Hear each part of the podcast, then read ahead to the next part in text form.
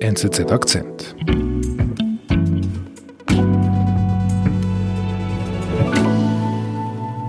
Zum Beispiel eine Koreanerin äh, sagte mir ungefragt, naja, wir haben in Korea halt auch eine ganz wirkungsvolle Institution äh, des Shamings. Das äh, wirkt Wunder sozusagen auch in einer solchen äh, Pandemie.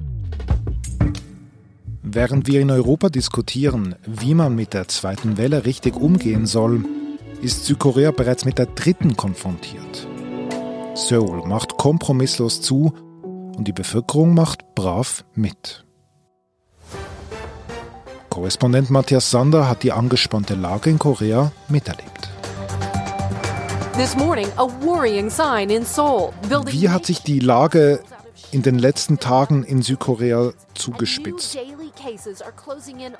Ja, ziemlich äh, rasant, äh, man kann äh, sagen auch dramatisch eigentlich. Jede Verschärfung der Maßnahmen, Erhöhung des äh, Social Distancing Levels brachte nicht wirklich äh, konkret was. Die Zahlen stiegen weiter. So sehr, dass dann auf einmal etwas recht Seltenes passiert ist. Mitte Dezember, dass nämlich der Präsident Moon ähm, sich öffentlich geäußert hat. Was er konkret gesagt hat, ist eben, dass äh, das jetzt wirklich eine sehr ernsthafte äh, Notfallsituation ist. Kein Zurück gibt, äh, alle müssen zusammenhalten, um eben diesen massenhaften Ausbruch dann doch wieder unter Kontrolle zu bekommen. Ansonsten drohe äh, eine Verschärfung vom Social Distancing zu dem höchsten Level, was es bisher in Südkorea noch nicht gegeben hat. 3단계 격상도 검토해야 하는 중대한 국면입니다. Du sagst massenhafter Ausbruch. Also von wie vielen Zahlen sprechen wir da eigentlich? Wir sprechen von erstmals mehr als 1000 Fälle an einem Tag in einem Land mit 52 Millionen Einwohnern. Hm. Ähm, wenn man das vergleicht, das sind äh, pro eine Million Einwohner in Südkorea jetzt 18 Fälle äh, in der Schweiz äh, sind es rund um die 500. Also das sind wirklich nach wie vor ganz, ganz andere Dimensionen. Also eben, also verglichen mit Deutschland oder der Schweiz ist das salopp gesagt fast nichts.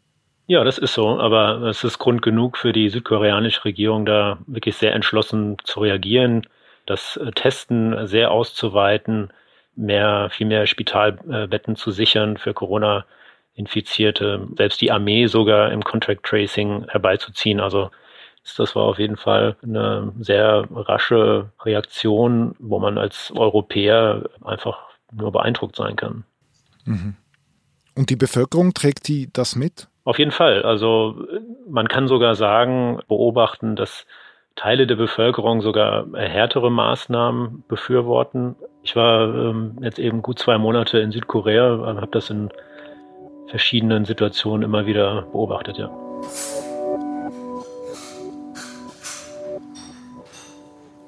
Ich war ähm, genau vor diesem Wochenende, wo dann erstmals die mehr als 1000 Fälle erreicht waren. Da war ich in einem äh, Lokal, ein französisches äh, Bistro. Und an dem Abend waren insgesamt nur sechs oder sieben Gäste dort und das waren alles äh, Europäer. Und man sieht jetzt nicht besonders viele Europäer sonst unbedingt in Seoul oder in Südkorea generell. Also da scherzte dann auch der koreanische Inhaber, der lange in Frankreich gelebt hat, nach dem Motto europäischer Abend, äh, scherzte dann, oh, dann sind wir jetzt unter uns. Zwei Tage später, ähm, ich bin dann eben nach Taiwan ja dann später noch gegangen, ähm, wollte ich zumindest einen kleinen Abschied machen, nur sehr vorsichtig und das alles. Und da haben dann auch mehrere Leute abgesagt, so nach dem Motto, ja, sorry, weißt du, mit den Zahlen kann ich nicht so wirklich. Andere ohne direkte Begründung, aber es war mir eigentlich recht klar, ist jetzt offenbar dann zu viel und äh, lieber kein Risiko. Also deine Freunde sind an deine Abschiedsparty nicht gekommen aus Verantwortungsgefühl quasi?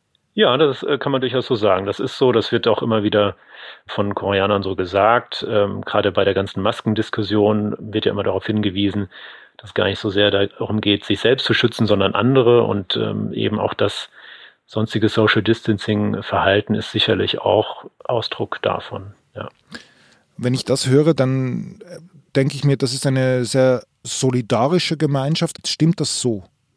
Ja, das ist immer natürlich schwierig zu sagen, aber ich denke, insgesamt kann man das nicht äh, in dieser Eindeutigkeit so sagen, sondern es gibt einfach auch einen sehr großen sozialen Druck, eine soziale Kontrolle, die ist sehr wichtig in Südkorea generell. Zum Beispiel eine Koreanerin äh, sagte mir ungefragt eigentlich äh, im Gespräch, das war eigentlich nur so ein Vorgespräch bei einem Interview dann später, sagte sie mir ungefragt, naja, wir haben in Korea halt auch eine ganz äh, wirkungsvolle Institution äh, des Shamings. Das äh, wirkt Wunder sozusagen auch in einer solchen Pandemie. Also was meinen Sie mit Shaming? Ja, dass man generell als äh, Person darauf achtet, dass man nicht zu sehr aus der Reihe tanzt, dass man immer auf seinen Ruf achtet und dass man sich ja korrekt verhält und nicht irgendwie unangenehm auffällt. Eine Kollegin erzählte mir, ja, wenn sie abends mal weg ist und dann vielleicht ein bisschen länger und äh, vielleicht ein bisschen was getrunken hat, wenn ein Taxi nach Hause nimmt, dann kommt es regelmäßig vor, dass der Taxifahrer, meistens ein Mann eben, sie dann darauf hinweist, naja, das gehöre sich doch äh, für eine Frau nicht, äh, irgendwie so spät alleine unterwegs und dann auch noch offenbar ein bisschen Alkohol getrunken. Solche Kommentare, die gibt es auch sonst offenbar im Alltag ähm, recht regelmäßig, ja mein Mitarbeiter, also Übersetzer, Dolmetscher vor allen Dingen in äh, Seoul, äh, der hat mir erzählt, seine Mutter, die arbeitet ähm, auf einer Sozial- und Gesundheitsbehörde, ist also Beamtin. Und sie achtet ganz besonders darauf, dass sie nicht äh, mit Corona infiziert wird, weil sie will nicht sozusagen diese Schande über sich ergehen lassen, dass sie als Mitarbeiterin der Sozial- und Gesundheitsbehörde ausgerechnet ähm, diese Infektion auch hat deswegen sagt sie zum Beispiel ihren Kindern, also meinem Mitarbeiter und auch seinem Bruder, äh, bitte vermeidet wirklich alle unnötigen Treffen. Und es geht dann so weit, dass vielleicht dann äh, auch mal einer sagt, ja, okay, er muss jetzt irgendwas für die Arbeit machen, dabei geht er dann vielleicht doch eher ins Restaurant. Also der gesellschaftliche Druck, der ist einfach sehr hoch. Ja. Wir sind gleich zurück. Wenn wir bei der NZZ über Ideen streiten, dann bitte richtig. Mit offenem Visier und klarem Verstand. Mal laut und leidenschaftlich, mal mit feiner Klinge und spitzer Feder. Aber immer mit der Achtung vor den Andersdenkenden. Journalismus. Punkt. NZZ.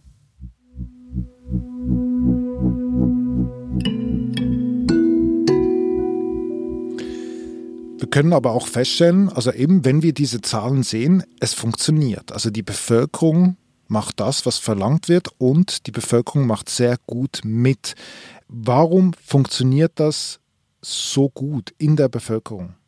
Ja, da gibt es mehrere Gründe. Ähm, einer äh, sicherlich ist auch die schlechte Erfahrung mit MERS. Danach haben sie viele Vorkehrungen getroffen, auch ähm, entsprechende Gesetze beschlossen und ich denke auch einfach als Gesellschaft einen Lernprozess äh, durchgemacht.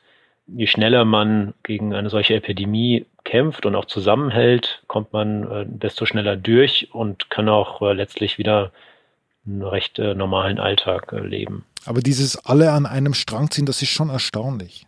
Ja, auf jeden Fall. Also das ähm, ist hier sicherlich äh, ausgeprägter ähm, als in Europa. Es hat sicherlich ähm, auch mit Kollektivismus zu tun, dass die Gruppe eben wirklich über allem steht. Das hat sich natürlich mit dem zunehmenden Wohlstand jetzt in den letzten Jahren langsam äh, auch ein bisschen geändert, aber insgesamt ist es doch so, dass man zum Beispiel nie sagt, mein Land, meine Familie, meine Mutter, sondern dass man eigentlich immer sagt, unser Land, unsere Familie, unsere Mutter, selbst wenn man gar keine Geschwister hat. Und man könnte jetzt kurz einen äh, Schwenker machen in die koreanische Geschichte. Eben, das ist ein Land, das lange ein Vasalle von China war, äh, später eine Kolonie Japans, erst nach dem Zweiten Weltkrieg unabhängig geworden, dann gleich der Koreakrieg, äh, bis heute die Teilung. Seine sehr bittere Geschichte. Und dann hat sich das Land sehr, sehr rasant, sehr beeindruckend äh, wirtschaftlich entwickelt, innerhalb weniger Jahrzehnte zu einem der reichsten Länder der Welt geworden. Und aus all dem heraus äh, kommt auch so ein gewisser Stolz und Ambition, ähm, es besonders gut zu machen und es auch durchaus auch der Welt zu zeigen. Das sagen regelmäßig äh, Politiker bei allen möglichen Gelegenheiten, aber auch zum Beispiel der Präsident Moon hat das im Frühjahr mal gesagt, dass äh, er will, dass Südkorea die führende Nation im Kampf gegen Corona wird. Also das ist wirklich ganz wichtig. Wir sind ja jetzt gerade kurz vor Weihnachten. Ähm, in Deutschland und in der Schweiz gibt es einschneidende Maßnahmen, was das, was den, den Alltag angeht. Es wird ein Weihnachten, was äh, nicht so sein wird wie jemals. Denkst du, dass Korea, dass Südkorea im neuen Jahr wieder den Normalzustand schnell erreichen wird? Das ist natürlich äh, Spekulation. Ich habe durchaus den Eindruck, dass sie diesen gegenwärtigen Anstieg der Infektionszahlen schneller im Griff wieder haben werden, als das in Europa jetzt zum Beispiel leider gerade der Fall ist. Einfach weil sie nach wie vor sehr rasch, sehr entschlossen, durchaus gezielt auch äh, reagieren und ähm, das ja, recht strikt durchziehen, das kann man sicherlich sagen.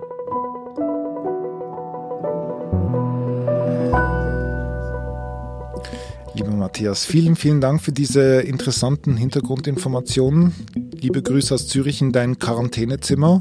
Genieß deine, dein freies Wochenende im Hotelzimmer noch. Vielen Dank.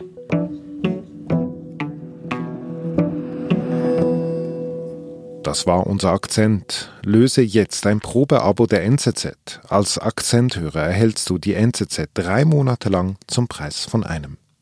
nzz.ch slash Akzentabo. Ich bin David Vogel. Bis bald.